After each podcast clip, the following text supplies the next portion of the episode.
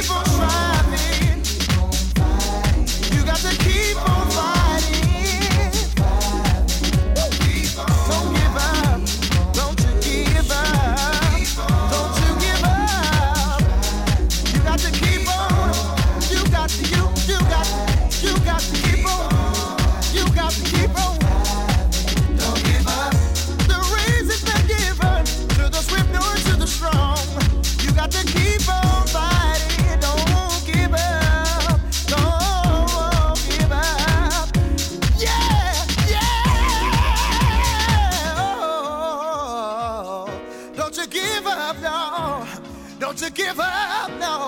don't you give up, no.